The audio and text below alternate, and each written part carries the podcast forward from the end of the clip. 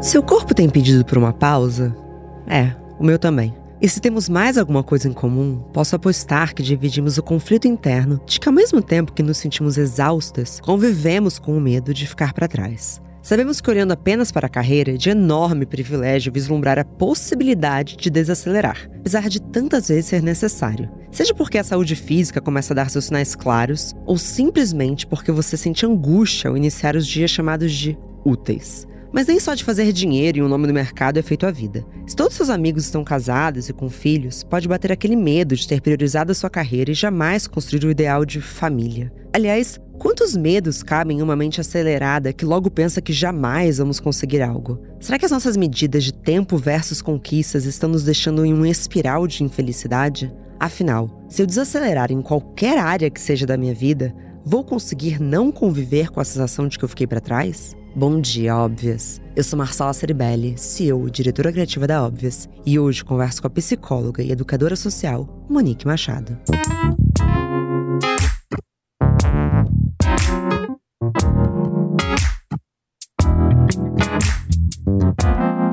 Bom dia, Óbvias! Se ir e vir é um direito de todos, porque apenas alguns, aliás, algumas, são impedidos de fazer isso com tranquilidade e segurança. A violência contra a mulher traz desafios que impactam diariamente nossa mobilidade pelas cidades. E por reconhecer tudo isso, a Uber possui, desde 2018, um compromisso público que se materializa em uma série de parcerias com especialistas e autoridades no assunto para colaborar na construção de projetos e iniciativas para enfrentar essa realidade. Com ferramentas que nos auxiliam antes, durante e depois das viagens, a plataforma também conta com um canal de suporte psicológico para atender as vítimas de violência de gênero e ou discriminação além de estar envolvida em diversas ações que buscam combater a raiz deste problema, enquanto promovem a prevenção por meio de conteúdos educativos. Quando se trata de um problema social tão complexo como a violência de gênero, sabemos que o caminho é longo, mas para a Uber, a segurança das mulheres é uma prioridade. Bom dia, Monique. Como que você está hoje? Bom dia. Ah, eu tô bem feliz, bem empolgada. Fiquei bem emotiva em saber de ter sido convidada para participar do podcast. Admiro muito a página de vocês. Acompanho muito. Principalmente as chapadinhas. Oba! Que tem tudo a ver com as questões de treino, enfim, compartilho muito com as seguidoras, com as pacientes. Eu fico bem feliz de alguma forma estar agregando o dia de hoje com uma pauta tão importante, né, para nós mulheres, que é o desacelerar correr atrás da moeda sem ter essas pressões aí sociais em cima dos nossos corpos. Exato. E espero poder agregar da melhor forma possível no nosso dia de hoje. Tenho certeza que sim. Monique, você é psicóloga, mas você tem uma abordagem que tem um recorte. Você pode dividir um pouco como que você se posicionou no seu trabalho? Sim, eu sou psicóloga e educadora social. Eu tenho um projeto chamado Aflorescer, onde a gente fala sobre saúde, sexualidade e comportamento das mulheres negras. Sou pós-graduanda em psicologia social também, e as minhas pautas nas redes têm muito esse atravessamento, né?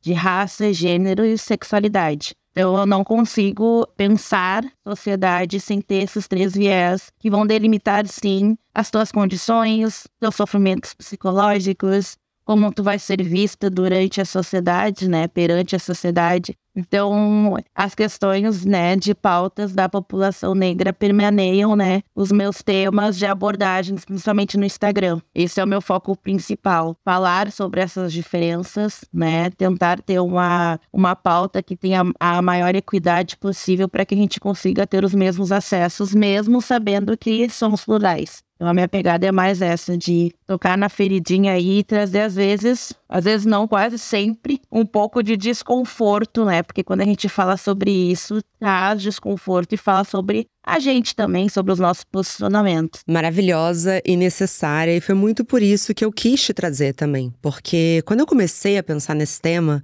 eu pensei, nossa, é muito comum essa sensação que tá também, assim, atravessando muitas de nós, de que, assim, não tá dando, não tá dando, é muita coisa, mas se eu parar, eu vou sentir que ferrou, então eu nunca vou chegar onde eu quero. Mas também me deu um estalo, eu falei, calma, será que isso também é um recorte privilegiado demais? E aí eu falei, não, vamos lá, vamos descobrir quem é que tá fazendo esse trabalho. E eu cheguei no seu nome, então eu tô muito feliz que você tá aqui, porque eu acho que vai ser uma troca plural e real, e enfim, tudo que a gente procura nesse programa. Monique, a maneira como eu vejo é, e dentro, de novo, de um certo recorte, é que na nossa vida a gente tem um roteiro levemente pré-estabelecido até ali enquanto a gente tem, sei lá, nossos 18 anos. Então a gente tá na escola, então a gente não tem uma ideia de quem está mais à frente, quem está mais atrás. Talvez alguém vá melhor numa matéria, talvez alguém seja melhor aluno, talvez uma amiga sua já tenha um namoradinho, mas eu, pelo menos, lembro da sensação de assim, ainda dá tempo de muita coisa. Ah, ainda dá tempo, tô só começando, tô só começando. E aí, quando a gente chega ali num período vestibular, faculdade, eu acho que começa a sensação de, meu Deus, vou ficar para trás. Divido uma coisa pessoal com você.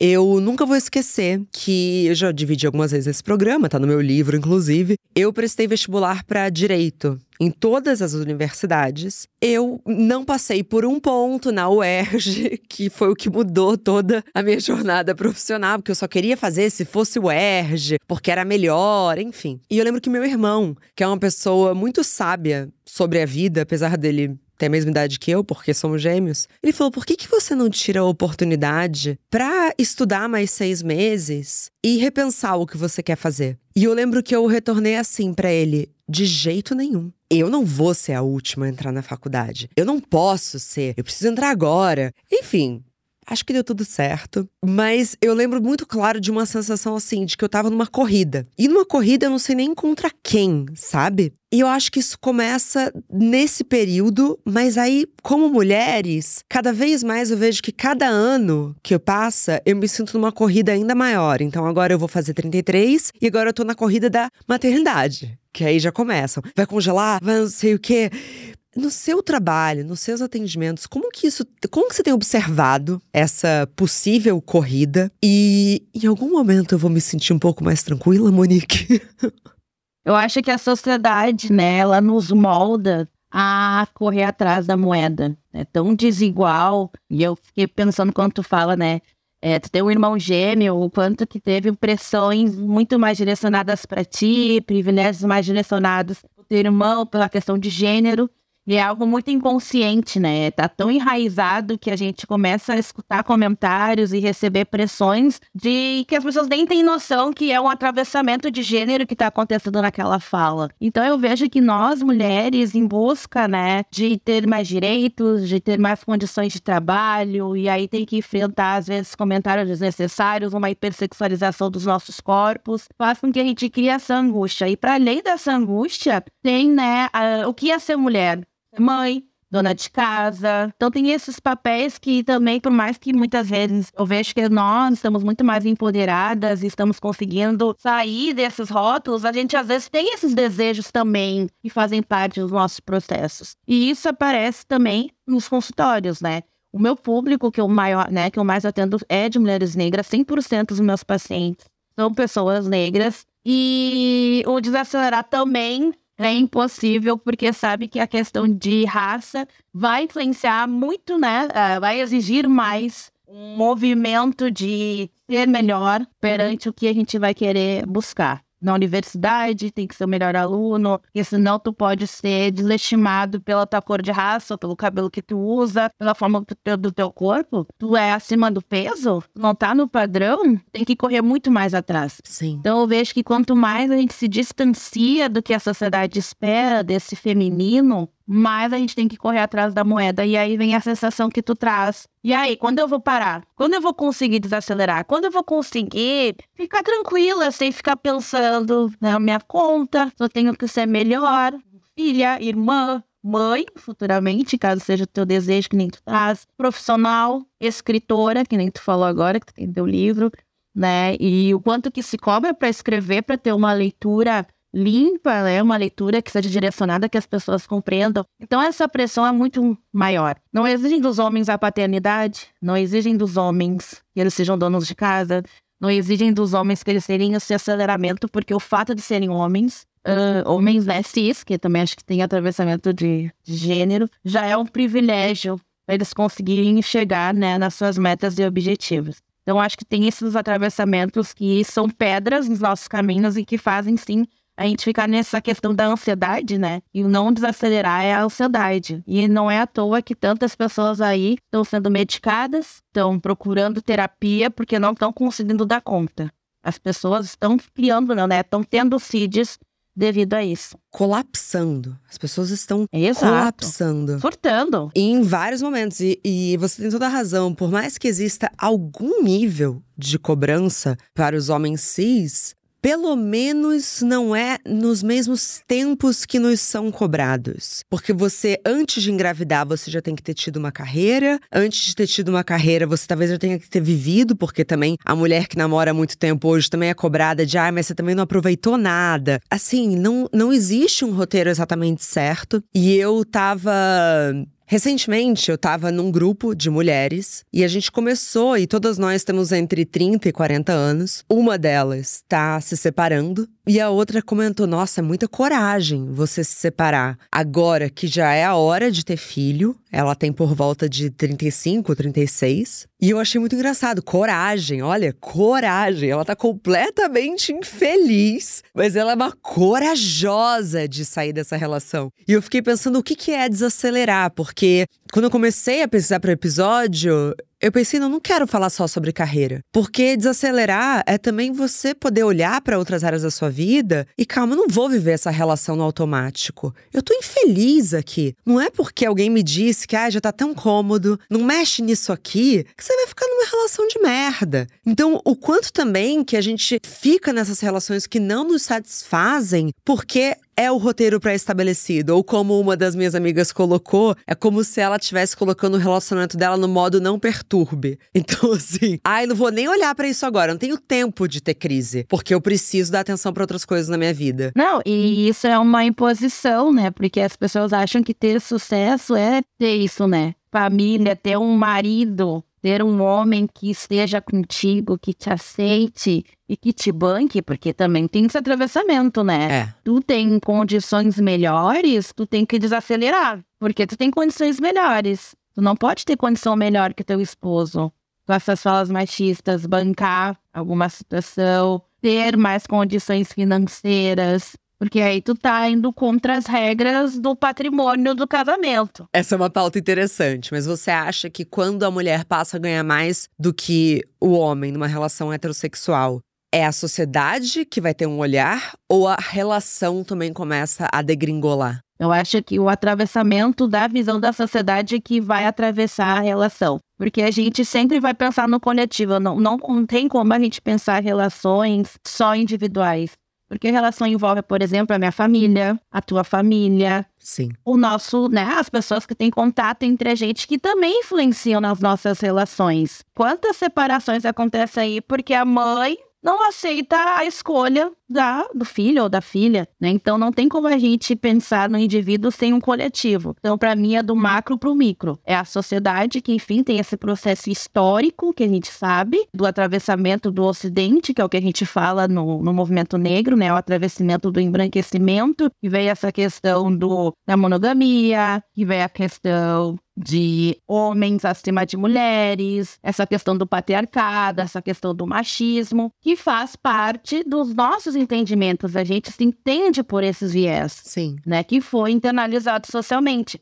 Então, para mim, mesmo pensando no indivíduo ali, do, da relação a dois, vai ter um atravessamento social que pode sim e que muitas vezes influencia naquela relação, no desconforto. E às vezes o desconforto, por exemplo, do homem em relação à mulher ganhar mais, vem do comentário de um amigo. Ou quando vê que quando mais condições financeiras tu tem, mais livre tu é. Porque tu vai poder viajar, vai poder bancar tuas coisas, vai poder, sei lá, ter uma autoestima melhor, porque tu vai comprar a roupa que tu quiser, ir no salão, se é o teu desejo. E isso, uma pessoa causa um desconforto, que não tem como te aprisionar, de certa forma, financeiramente. Então, eu já vi situações, inclusive, em sessão, de separações pela mulher ter conseguido ocupar um cargo de poder, ganhar mais. E aí a pessoa se sentiu desconfortável. E ele, né, o esposo não sabia o porquê estava se sentindo desconfortável. E que ele não conseguia lidar com aquela situação, sendo que ele sempre foi chefe da família. E isso também é social, porque é isso que é mostrado para as crianças, né? Essas crianças crescem tornam adultas, então é algo na fase de desenvolvimento também. Você sabe que é muito interessante você falar isso das crianças, porque sempre me pegou muito quando tinha uma criança que era um, que tinha uma condição melhor e aí perguntavam o que que o pai dela faz ou dele faz. E quem fez dinheiro no meu caso foi minha mãe. Exato. eu falava, o que, que vocês estão perguntando do pai dos outros? E, e, e, se, e se vier da mãe? Você vê como a gente já começa a ser condicionado a isso. Exatamente. E é até nas brincadeiras, né? A coisa infantil é desde a, dos brinquedos que são direcionados para as mulheres e os brinquedos brinquedos que são direcionados aos homens, a questão até de vestimenta, de roupa, né, que a, colocam as meninas, né, como princesas que sempre têm que serem cuidadas, que sempre têm que ser salvas. A gente olha os desenhos é esse estímulo que a gente tem. E aí a gente cresce com esse estímulo. E aí a gente acaba reproduzindo nas nossas relações. Inclusive nós mulheres, que por muitas vezes a gente reproduz essas falas. Muitas vezes a gente também é machista, né? A gente reproduz o machismo. E nem dessa menina aí que tu comentou, né? Tá, mas por que, que tu vai se separar? Como assim, né? E os filhos, agora com 33 anos, isso é uma fala de uma reprodução do machismo, porque ela acha que a mulher não tem que se separar. E aí a gente vai ter um desses comentários. Também tem o atravessamento religioso, acho que é importante trazer aqui no Brasil. A questão da religião, ela pesa muito na questão do a mulher não ser acelerada, porque se ela acelera, ela tá fugindo dos padrões religiosos. Então a gente também tem esse atravessamento que pesa e aí acaba nos deixando, né, parados, estagnados em muitas situações. Excelente. Eu acho que isso é uma coisa que a gente dificilmente fala nesse programa. A gente está num país extremamente religioso e que muitas mulheres acabam, e aí com todo respeito de verdade a todas as religiões, mas aprisionadas mesmo, mais do que as mulheres que já estão em outros debates que a gente está falando. Muito mais. Nossa, muito mais. O atravessamento religioso, ele é muito potente aqui no Brasil, né? Em outros, né, em outros lugares também. A gente pode falar, por exemplo, dos muçulmanos também, que sempre estão aí, né, na mídia em questão de, de leis contra, né, para as mulheres e que é uma luta muito grande para terem os seus direitos. Mas esse atravessamento, ele também é um dos mais potencializadores para a gente paralisar. Muito bom, Monique, muito bom. Tô, tô amando esse papo. Ai, que bom. É interessante você a gente trazer isso da, da separação, porque acho que muito da ideia do desacelerar vem com os possíveis rompimentos da nossa vida. Então, desacelerar pode ser porque você não está feliz no seu trabalho, porque o seu trabalho começou a te dar sinais físicos de que a coisa está indo muito mal. Tem a ver com o rompimento de uma parceria. Pode ser até o rompimento com uma cidade. Então, a ideia de que assim, eu quero me mudar, quero fazer uma outra coisa, não é isso a vida que eu quero viver. Quero sair, por exemplo, de São Paulo. São Paulo é uma cidade que está me tomando. Quero ir para o interior. E tudo aquilo que dá a ideia de que a gente está indo dando um passo para trás, que é uma.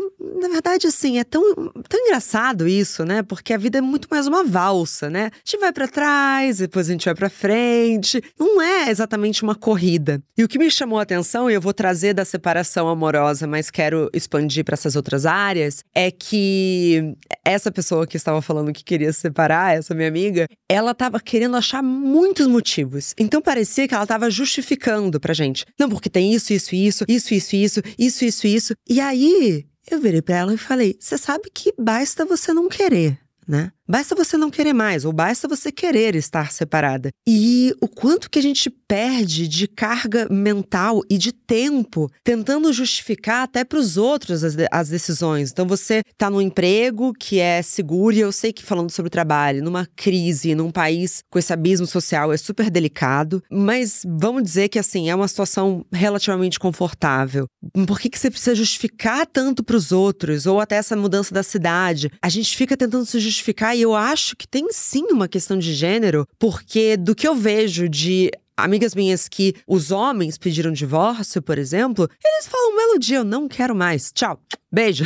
eu não vejo eles estão se justificando e parece que a gente deve mais. Ou a gente está falando mais sobre mulheres brancas? Por favor, vamos, vamos fazer essa troca. Infelizmente, a gente está falando mais sobre as questões de mulheres brancas, né? Sobre é, essa justificativa, sobre essas pautas, porque para as pessoas negras, as mulheres negras, que é o que eu vou puxar para o meu barquinho, o pensar desacelerar não é possível. Essa pausa, essa conversa, eu particularmente, não consigo ter com mulheres negras em, em grandes grupos. Vamos se acalmar, vamos parar para pensar, vamos refletir. Eu não consigo nem falar sobre a questão de relacionamento em, em umas pautas, porque aí entra a solidão da mulher negra também nesse percurso, onde elas não querem se separar com medo de não achar outros parceiros, porque aquele parceiro a salvou da solidão da mulher negra, pelo atravessamento racial, né? Porque a gente sabe que a raça também determina o nosso desejo, determina a nossa vontade, a nossa sexualidade, né? De querer se relacionar com aquela pessoa, né? A cor da pele às vezes determina se tu vai querer estar com aquela pessoa ou não. Então, eu não consigo nem falar sobre isso com elas, porque às vezes a possibilidade de separar não é nem um viés discutido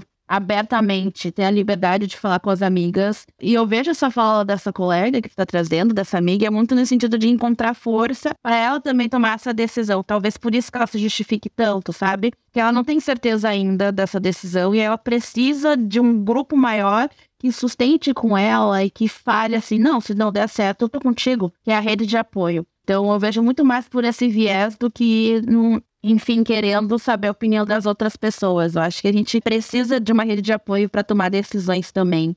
É algo que vai nos manter seguras na nossa decisão. E é algo que eu não, não consigo debater com as mulheres negras, por exemplo. Por exemplo, eu desacelerei quando eu me tornei autônoma. Porque quando eu era CLT, eu tinha que ter um padrão de roupa, um padrão de cabelo, um padrão de fala.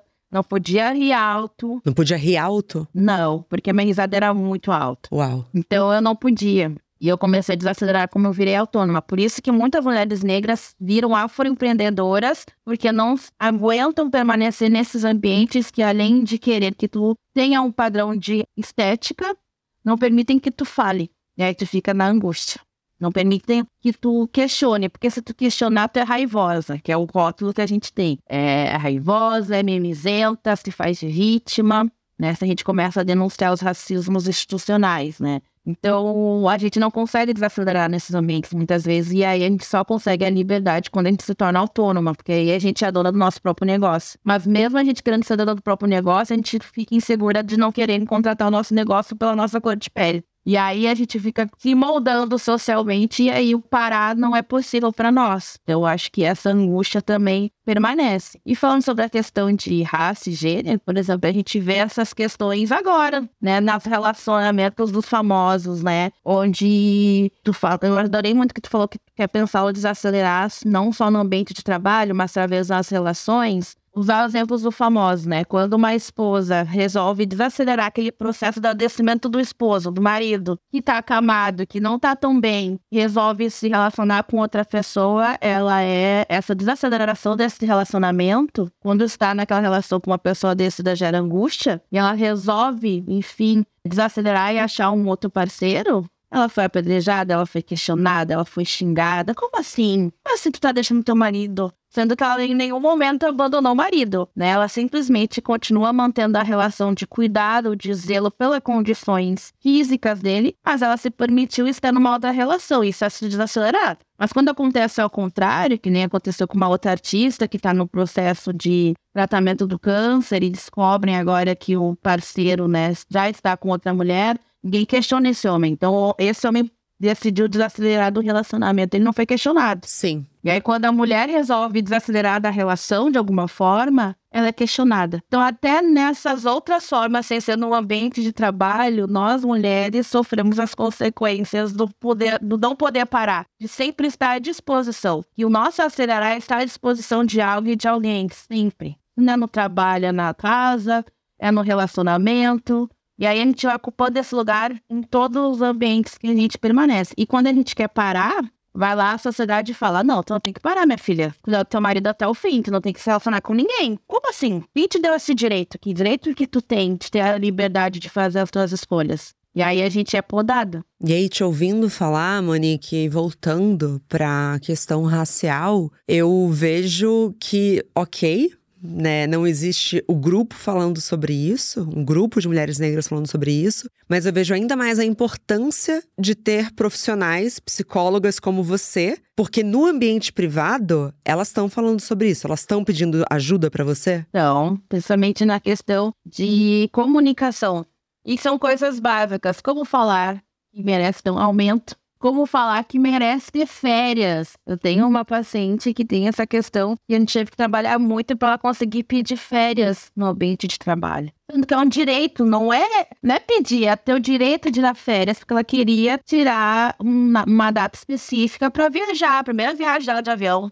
E ela estava com receio de falar sobre isso no ambiente de trabalho. Sim. Então aparece muito nessa questão profissional, na questão de acadêmica, na questão de questionar alguma, algum comentário de algum professor em relação a alguma um trabalho, essa fala, né, do não conseguir externalizar através, né, da comunicação seus desejos. E isso aparece muito no consultório. Mas tem um livro da Grada Quilomba que ela explica sobre isso. A Grada Quilomba é uma escritora negra, ela tem um livro chamado Memórias de uma Plantação e tem um capítulo chamado A Máscara. Acho que vocês já, já viram a imagem da Dandara. A Dandara é uma mulher negra que foi escravizada e tem uma foto dela muito popular que é com a máscara na boca. Todo mundo já viu essa imagem. E ela diz que essa máscara é o poder da, da, da branquitude em relação à população negra, porque eles colocavam essa máscara na população negra para a população negra não poder se comunicar entre eles, não planejar fugas, para não falar as suas línguas de origem, porque a maioria falava crioulo, yorubá então, assim, se fugisse da língua do, da branquitude, eles já queriam que não tivesse essa comunicação para manter planos até suicídio. Assim, a população negra não tinha direito nem de cometer o suicídio, porque através da, né, da, da boca, assim, a máscara, eles conseguiam comer ervas caso eles quisessem sentir a própria vida. Até isso era impedido para a população negra por causa dessa máscara. A população, aí a, colocava a máscara e essa pessoa não conseguia nem comer as ervas venenosas, né? Então essa máscara é o cancelamento da tua fala, porque tu não pode falar, tu não pode comer, tu não pode cantar, tu não pode cometer um suicídio, nada que é do teu desejo é realizado por causa dessa máscara. E aí ela diz que essa máscara ainda continua na população negra. Então por isso que a gente tem muita dificuldade de falar dos nossos sentimentos, dos nossos desconfortos, pedir férias, pedir aumento, tudo que fala a questão da linguagem tem esse atravessamento da máscara ainda, mesmo que não exista mais de forma real, né, com a máscara, mas tem outros atributos que contribuem para a gente continuar utilizando ela. E aí a Grada Quilomba fala que a nossa dificuldade de fala, de pedir coisas, é devido a esse medo. Ela fala, né, que uma das armas da branquitude é a, no, a, a, a, não a nossa fala, e quando a gente fala, vem os rótulos. Então tem tudo isso que, que acaba influenciando também nas nossas comunicações comunicações. Então, nesse contexto de medos relacionados a gênero, então com mulheres como um todo, com esse, me parece um labirinto, porque não existe maneira certa de se falar. Porque para as mulheres negras você pode cair rapidamente em algum rótulo que aí sim, se você desacelerar, você vai ficar para trás, uhum. porque vão te cortar oportunidades, chances e outras tantas coisas que você trouxe. Como que você enxerga, Monique? Como que fica o uma bússola do querer como mulheres. Como é que a gente consegue diferenciar aquilo que a gente deveria desejar para nossa vida daquilo que a gente genuinamente quer? Autoconhecimento, né? Eu acho que é o autoconhecimento é a chave para a gente conseguir definir o que é imposto para nós e o que a gente quer. E mesmo quando a gente quer, tem um, um, pouco de atravessamento. A gente conseguir se individualizar, que é o mais difícil. E tá tudo bem, às vezes, ter um, um, né, um desejo parecido com um todo. Mas é um desejo que tem que ser benéfico para ti. Sim. Que nem eu falo, é... quer ser mãe? A gente recebe, né, no grupo assim, tá, mas eu quero ser mãe. Por que, que eu quero ser mãe? Será que é porque a sociedade me mostrou que eu tenho que ser mãe? Não, às vezes é o teu desejo. E a, o que a sociedade quer tem conexão de alguma forma com o teu desejo, daí é válido também entender esse processo. O problema é quando tu vai contra. Quando tu não quer ser mãe, por exemplo, e a sociedade te questiona que tu tem que ser mãe. Então, acho que é o autoconhecimento, é a informação. A gente tem que ler mais, a gente tem que estudar mais, né? Ver o processo histórico, saber da nossa própria história, o que, que o nosso corpo representa socialmente. Eu acho que também falta um pouco disso, as pessoas terem conhecimento social, estudarem mais, terem acesso à informação, à psicoeducação. E a gente sabe que muitas vezes foram impedidos para nós, questão de sexualidade também. As pessoas precisam entender o que, é gênero, o que, é raça, o que, o teu corpo também vai significar, o que, é uma hipersexualização, se Jesus usei esse termo, e não sabiam o que, era uma hipersexualização do seu corpo. A pessoa não sabia que naquela relação ela estava sendo hipersexualizada, extremamente agredida. E são coisas básicas que a gente vê que a gente tendo esse conhecimento né, tendo essa troca, eu acho que também tá no meio de pessoas que dividam os pensamentos, que também queiram crescer juntas, é a chave para a gente conseguir começar a pensar sobre essas possibilidades também. Mas se não tiver isso, fica difícil. É, e vai viver uma vida nesse automático. Você vive o corpo no automático e a mente num turbilhão. Exato. Porque você vai conviver com e se eu tivesse outro emprego? E se eu estivesse numa outra relação? E se, e se, e se? Monique, pra gente finalizar, e desde já, muito obrigada por essa troca tão valiosa. Eu sei que a recomendação é que todas nós procuremos profissionais, mas eu queria ouvir de você, que é uma profissional da saúde mental. Quais que são os sinais, às vezes, quase que invisíveis de que o nosso corpo, na verdade não invisíveis, visíveis e talvez invisíveis, de que o nosso corpo está pedindo para desacelerar? São sintomas que muitas vezes a gente acha que fazem parte do nosso processo, mas não, né? Compulsão alimentar é um dos principais sintomas. Insônia, pensamentos acelerados, às vezes nosso corpo também corresponde, dores de cabeça, o olho começa a tremer do nada, angústia, né, uma sensação estranha de desconforto. O nosso corpo, ele é muito nosso aliado e às vezes a gente não escuta ele. Sim. O nosso corpo, ele simplesmente ele dá sinais de proteção, alertas. Ó, oh, não tá legal aqui, o que, tá acontecendo? Por que, que eu tô comendo, sei lá, tirando, né, tem a questão do período menstrual, por exemplo. Olha o quanto que o nosso corpo no período menstrual influencia na nossa habilidade de humor, na nossa alimentação, na nossa autoestima, no nosso desejo. Então, o nosso corpo é o nosso aliado, né? Enquanto a gente também não vê, entender que ele tá ali para nos dar sinais para a gente mudar, e se a gente não mudar, esse corpo adoece de alguma forma, infelizmente aí a gente tem esses surtos, né? Essas angústias, pessoas cada dia mais adoecidas mentalmente. E não ter medo da terapia, apesar que eu acho que a mulherada tá muito mais ligada, a mulherada tá indo com tudo aí, querendo se tratar, querendo cuidar da sua saúde mental, física. Eu vejo que a gente tem esse autocuidado. É nos ensinado desde pequena, às vezes até de uma forma desnecessária, né? Às vezes acho que tem uns atravessamentos muito invasivos, assim, com nós mulheres, lá, na ginecologistas com 6, 7 anos. Umas coisas que eu acho meio estranhas de, de coisas que eu já escutei. Mas o autocuidado já é internalizado para nós. Só que esse autocuidado tem que ser para nós. Não é estar bonitinha e toda com autocuidado, com a saúde em dia pro outro, para alguém, para um homem, para servir, né? A gente tem que ter autocuidado pra gente. Então, esse autocuidado seja pra gente. Eu quero perder peso pra mim, não pra ter mais namorado. Eu quero mudar meu visual pra me ter autoestima. Não para competir com a minha coleguinha, que talvez eu tenha que me sentir melhor que ela. Sim. Então, acho que esses também, essas, esses pensamentos, esses questionamentos também vão nos ajudar aí a ter esse empoderamento que a gente precisa. Que a gente precisa estar saudável e conectadas com a gente mesmas para poder falar: ah, não quero isso. Vou me separar, vou para outro emprego, vou viajar. Então, são importantes para a gente conseguir dar conta de tudo isso. Monique, maravilhosa. Vai voltar muito nesse programa. Vai voltar muito Pode ainda. me chamar, aceito.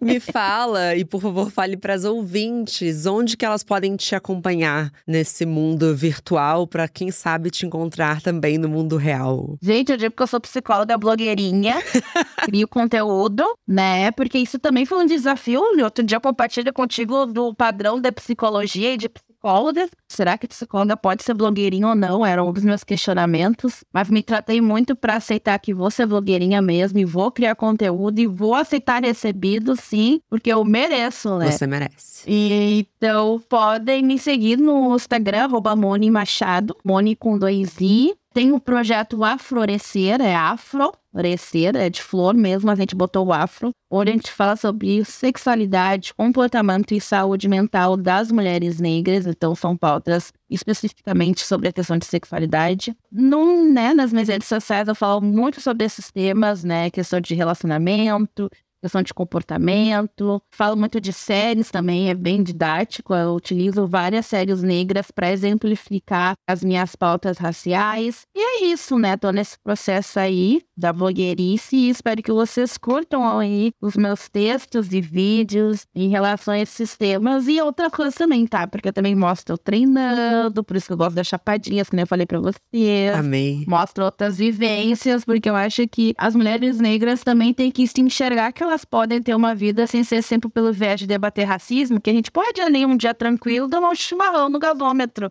Pode ali treinar, fazer uma dança, porque às vezes a gente acha que tem que só falar de racismo o tempo todo, e às vezes nos cobram muito isso, e eu mostro que não. A gente fala de racismo quando a gente se sente à vontade, mas se eu quiser ir no cinema assistir um, um desenho animado do Mario, que eu fiz semana passada, eu vou fazer, né? É muito nessa liberdade aí da, da gente fazer o que a gente quiser. Então, é essas minhas redes, essa é a minha proposta que eu trago também na, no Instagram. Obrigada, querida. Foi maravilhoso. Muito, muito, muito, muito obrigada. Queria agradecer também, espero que tenha agregado de uma forma potente. Qualquer dúvida podem me chamar, qualquer questionamento, né? Qualquer indicação, se quiserem um livro também, eu tenho o download dele né, em PDF, né, da Grada Quilomba. E também tem uma Afroteca, né, no, na mesa de sociais, com várias leituras de escritores negros. E estou disponível para qualquer questão também que vocês precisem. E queria agradecer o convite também, fiquei bem feliz. Volte sempre.